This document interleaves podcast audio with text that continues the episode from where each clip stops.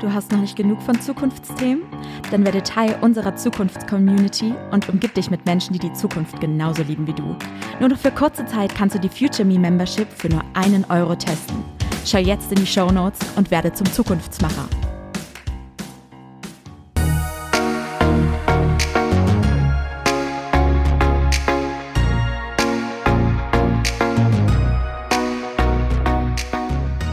Hallo und herzlich willkommen zu deinem Zukunftspodcast, dem Podcast über Zukunft, Innovationen und inspirierende Erfolgsgeschichten. Ich bin Sven Gabojanski, Zukunftsforscher, Leiter des größten Zukunftsinstituts in Europa und, wenn du willst, dein Zukunftscoach.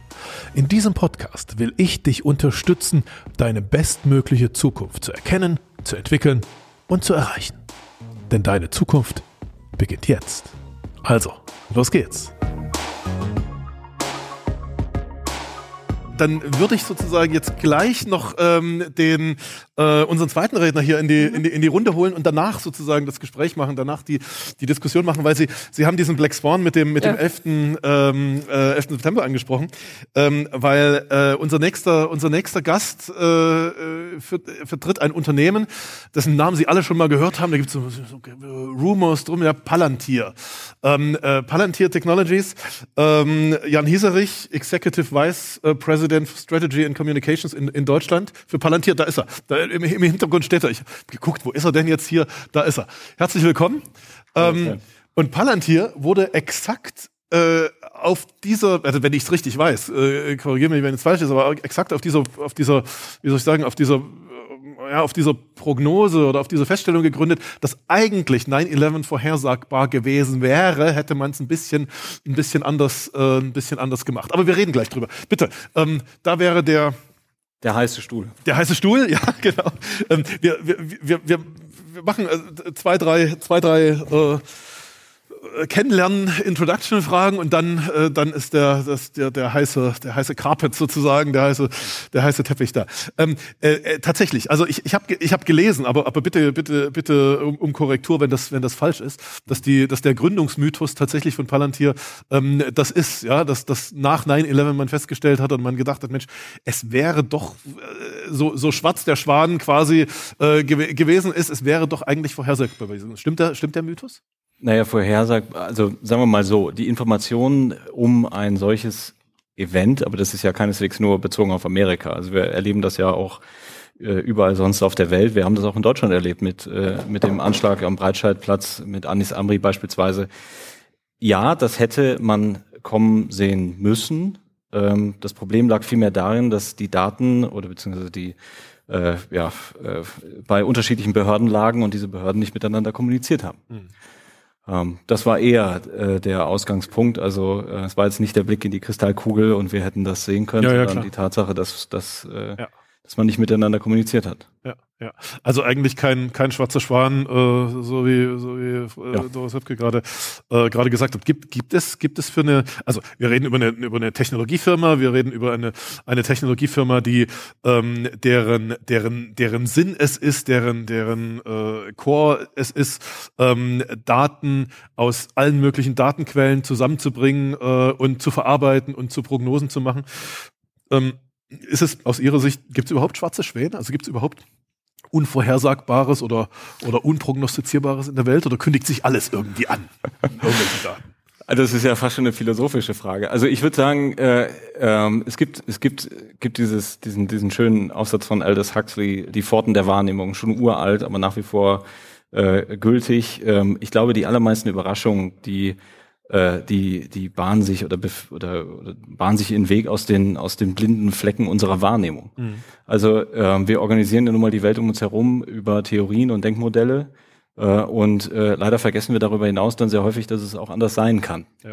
Und da ist es dann eher so. Also wenn ich jetzt äh, ganz konkret nehmen wir, äh, das würde man dann eher als ein Grace One Event bezeichnen, wenn wir Covid nehmen, es ist ja nicht so, dass nicht äh, schon 2006 die Weltgesundheitsorganisation vor einem solchen Event gewarnt hätte. Es ist nicht so, dass Bill Gates schon 2015 äh, einen sehr berühmten Vortrag darüber gehalten hätte.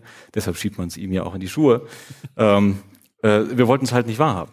Ähm, das gleiche gilt für den Ukraine-Krieg. Man hat mich letztens auf einer Podiumsdiskussion gefragt, ob, ob man mittels AI äh, äh, äh, hätte kommen sehen können, dass es diesen Krieg gibt.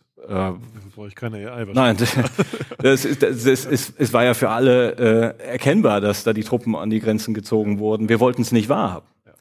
Das ist eher, eher ein Phänomen, mit dem wir uns mehr auseinandersetzen sollten. Und gerade weil wir eine Technologiefirma sind, äh, würde ich jetzt gar nicht so sehr nur der Technologie das Wort reden, sondern vielmehr eben, äh, und das möchte ich heute ja auch ein Stück weit tun, ähm, dafür plädieren, dass wir bei uns selber an, anfangen äh, und uns fragen, welche Rolle spielen wir denn eigentlich, damit eben Technologie, wie Sie das gesagt haben, möglichst effektiv auch genutzt werden kann.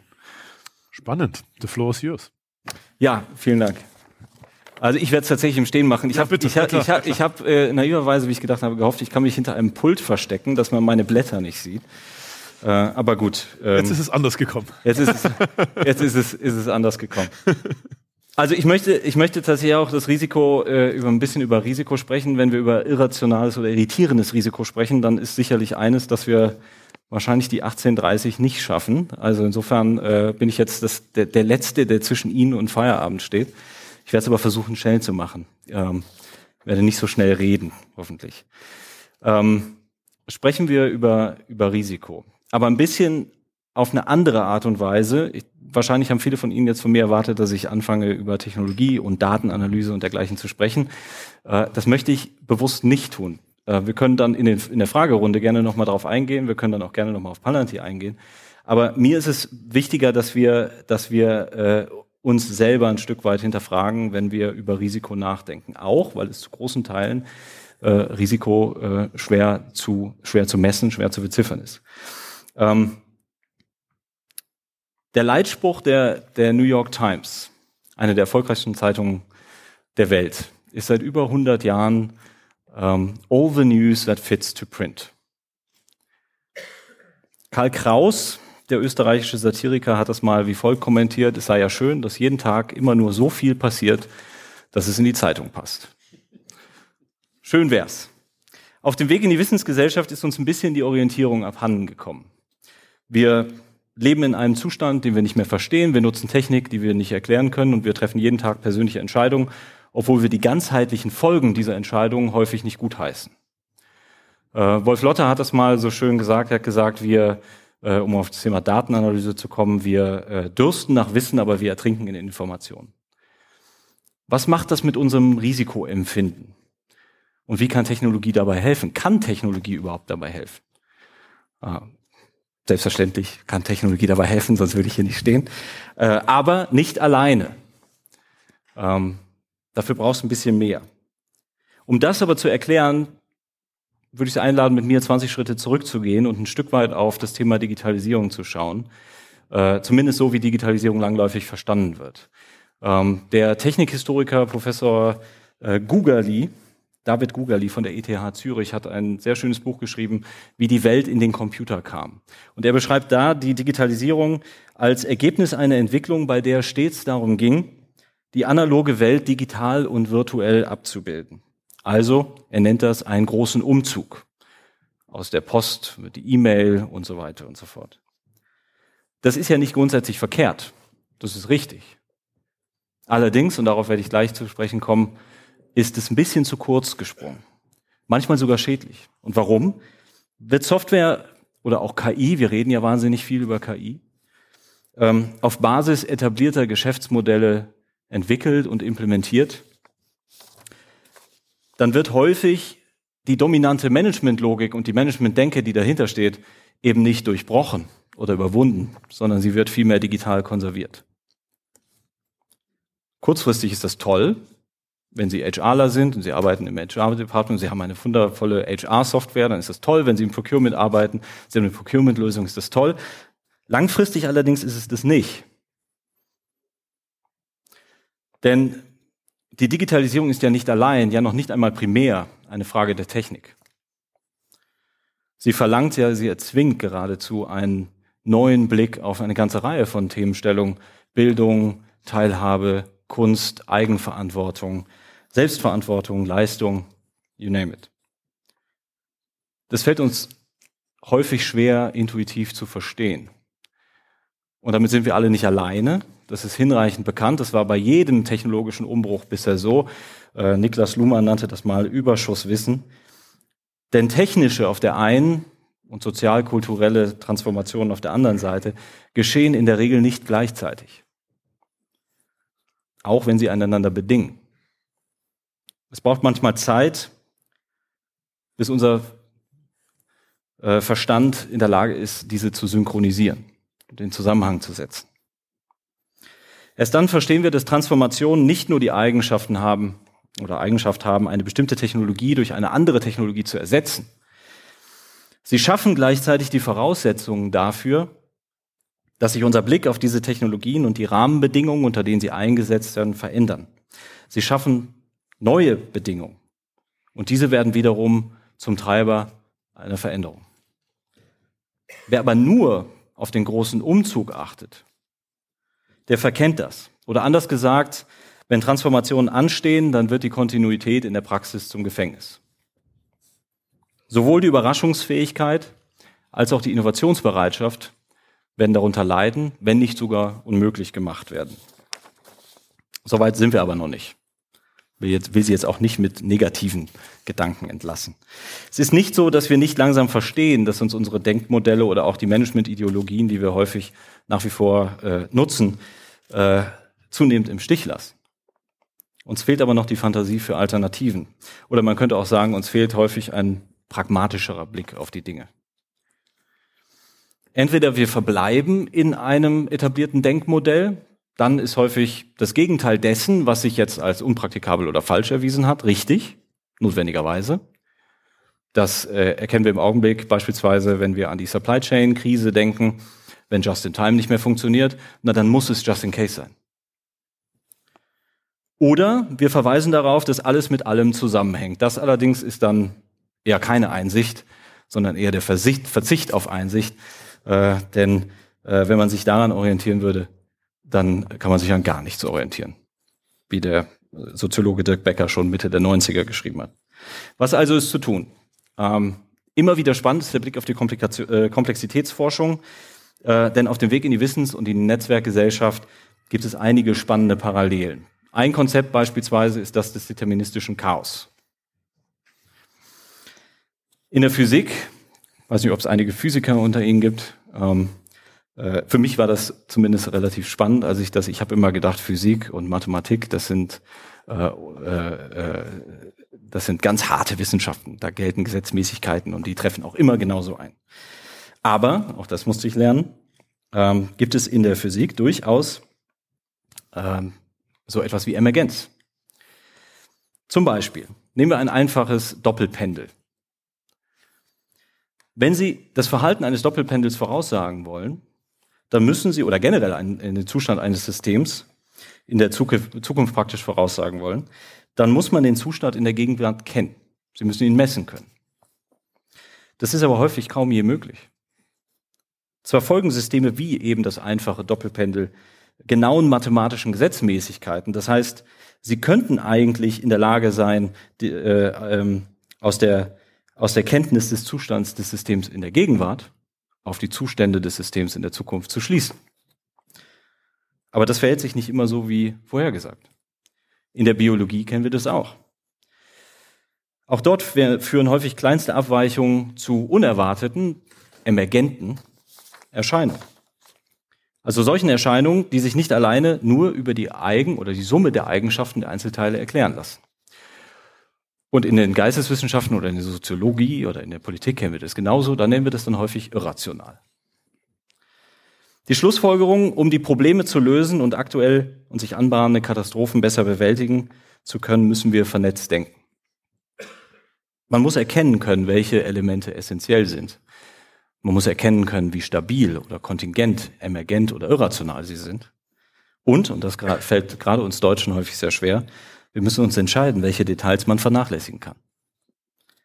In einer Welt, in der man praktisch das gesamte Weltwissen auf seinem Smartphone mit sich herumträgt, sollten wir uns äh, unser Denken auf dynamische Zusammenhänge konzentrieren, ohne in Wissensilos und Disziplinen abzutauchen. Überblick ist das Gebot der Stunde. Was folgt daraus? Zunächst einmal die Erkenntnis, dass Modelle gut sind. Solange wir darüber nicht vergessen, dass es auch anders sein kann. Weder leben wir in Heraklits äh, veränderlicher Welt des ewigen Fließens, in dem man gar nichts wissen kann, noch in der Welt des Parmenides, in der alles unveränderlich ist und nur das Ewige den Zugang zum Wissen bietet. In Wirklichkeit hat unsere Welt viele Formen, viele Variablen, viele Größen und ihre Strukturen unterscheiden sich auch hinsichtlich ihrer Stabilität.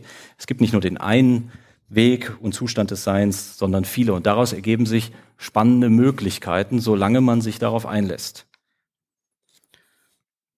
Oder anders gesagt, das Gesetz ist ein Argument zur Ordnung der Verhältnisse und niemand weiß das mehr zu schätzen als derjenige, der weiß, wie man die Verhältnisse ändern kann. Wagen wir aus dieser Perspektive einen neuen Blick auf Digitalisierung. Zwei Beispiele. Metcalfe's Law. Ich weiß nicht, Law, ich weiß nicht, ob Sie das kennen.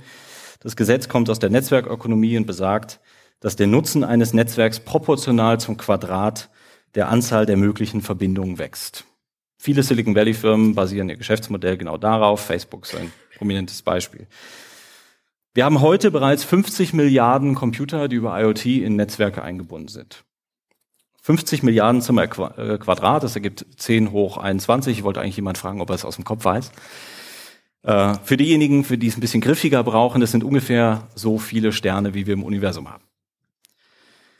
Hier lässt sich ungefähr erahnen, was wir meinen, wenn wir sagen, Wissensökonomie baut zukünftig auf Netzwerken auf.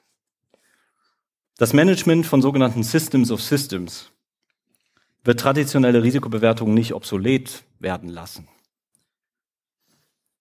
aber doch an Grenzen bringen. Denn in einer Zeit, in der es weitgehend normal sein wird, dass sich selbstständige Akteure für eine bestimmte Zeit zu einem bestimmten Zweck finden, um sich danach wieder neu zu formieren, da rücken die Beziehungen zwischen den Akteuren und deren Verbindungen in den Mittelpunkt. Weiteres Beispiel, Moore's Law, das kennen die meisten. Da geht es um die Leistungsfähigkeit von Rechnern und die damit verbundenen Abnahme der Kosten. Was bedeutet es, wenn die Kosten für Rechenleistung und Storage äh, in der Cloud in den letzten zehn Jahren um 98 Prozent gefallen sind? Bedeutet, dass es nie einfacher, nie billiger war, innovativ zu sein, zu experimentieren, auszuprobieren, zu scheitern. Es gibt noch sehr viele äh, andere weitere Beispiele, aber alle deuten darauf hin, dass wir unser Verständnis für Risiko neu bewerten müssen. Und genau an dieser Stelle ist die Schere zwischen der technischen Transformation und der sozio soziokulturellen am größten. Denn zu Zeiten, äh, wo der Preis für riskante Innovationen den möglichen Ruin bedeutet hätte, da macht es natürlich Sinn, auf Nummer sicher zu gehen. Das hat sich aber fundamental verändert. Denn es war nie günstiger, ein mögliches Risiko einzugehen. Und wenn die Kosten für Innovationen fallen, dann hat das, dann verändert das natürlich auch den Preis des Risikos. Aber wenn nicht nur der Preis des Risikos sich, äh, aber es ist nicht nur der Preis des Risikos, der sich verändert, sondern auch der Wesen, das Wesen des Risikos. Wenn Emergenz und Unberechenbarkeit Charakteristika eines Systems of Systems sind, dann zählen eben nicht mehr nur Stärke und Größe, sondern Resilienz. Und Resilienz bedeutet dabei nicht alle möglichen Szenarien äh, des Scheiterns zu antizipieren. Es bedeutet vielmehr über die Fähigkeit der sogenannten Situational Awareness zu verfügen, ähm, über Kontextkompetenz, über die Fähigkeit, nicht vom jeweiligen Objekt oder Tatbestand her zu denken, sondern vom System sowie den Beziehungen zwischen den Beteiligten. Effektives Risikomanagement zeichnet sich nicht nur dadurch aus, mögliche Szenarien zu skizzieren, sondern auch mental darauf vorbereitet zu sein, dass es auch ganz anders kommen kann. Und, und das ist das Entscheidende, die Vorteile darin zu sehen. Also ist die Beschreibung äh, in, der, in der Einleitung oder in dem, in dem Text, äh, äh, der unseren Vortrag hier angekündigt hat, gar nicht so verkehrt, wenn wir sagen, die Kosten des Risikos waren nie höher äh, als heute. Aber das gilt natürlich nur, wenn es wie häufig angenommen das Ziel des Risikomanagements ist, Risiken möglichst zu vermeiden. Das wäre kaum je möglich. Das abzubilden wäre kaum je möglich, weil es schlicht zu teuer ist. Es würde vor allen Dingen, und das ist eigentlich der entscheidendere Einspruch, den Blick dafür äh, verstellen, dass es nie williger war zu experimentieren, zu innovieren, nach vorne zu scheitern und wieder aufzustehen. Es war immer eines der Axiome der Zukunftsforschung, dass die Zukunft ungewiss, aber gestaltbar ist. Und so möchte ich für etwas plädieren, was meine äh, wundervolle Kollegin Paula Cipier, die auch hier heute im Publikum ist, wohlbegründete Zuversicht gen, äh, genannt hat. Das Ziel äh, könnte zukünftig nicht mehr sein, die Welt um uns herum zu kontrollieren, sie vielleicht sogar zu beherrschen. Nein, wir müssen lernen, die Welt um uns herum wieder zu verstehen, so wie sie heute ist. Immer wieder aufs Neue. Wir können nicht zwangsläufig verhindern, dass schlimme Dinge pass passieren und geschehen. Was wir aber verhindern können, ist, dass diese Dinge uns unverhofft überrumpeln. Hier können Informationstechnologien helfen, weil sie den Blick weiten, weil sie uns über den Zugang und die Analyse eines interdependenteren, eines reicheren Datensets äh, ein Maß an Situational Awareness bieten, was wir bisher nicht kannten. Weil sie uns helfen können, schneller bessere Entscheidungen zu treffen das alleine wird aber nie reichen, wenn wir unsere Einstellung zum Risiko nicht hinterfragen. Denn wir müssen, um im Bild des großen Umzugs von Professor Ugali zu bleiben, äh, auch mitziehen wollen.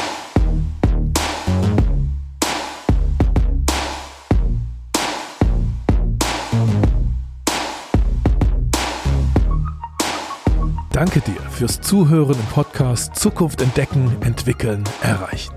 Wenn ich dich inspirieren konnte, dann teile es gern mit deinen Freunden und mit deiner Familie.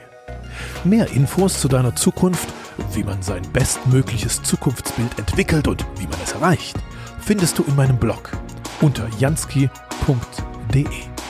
Und dort habe ich dir auch noch ein kleines Geschenk für deine Zukunft hinterlegt. Hole es dir gleich ab unter jansky.de slash Geschenk. Bis zum nächsten Mal und auf eine großartige Zukunft.